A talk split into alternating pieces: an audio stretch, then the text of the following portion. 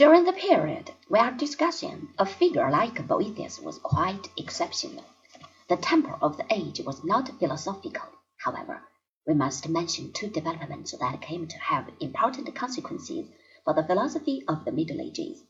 The first of these is the growth of monasticism in the West. The second, the increase in power and authority of the papacy. They are linked respectively with the names of Benedict and Gregory. Monasticism began in the Eastern Empire in the fourth century. In the early stages, it was not linked with the Church. It was Athanasius who took the first steps that finally brought the monastic movement under Church domination. Jerome, as we have seen, was a great champion of the monastic way of life.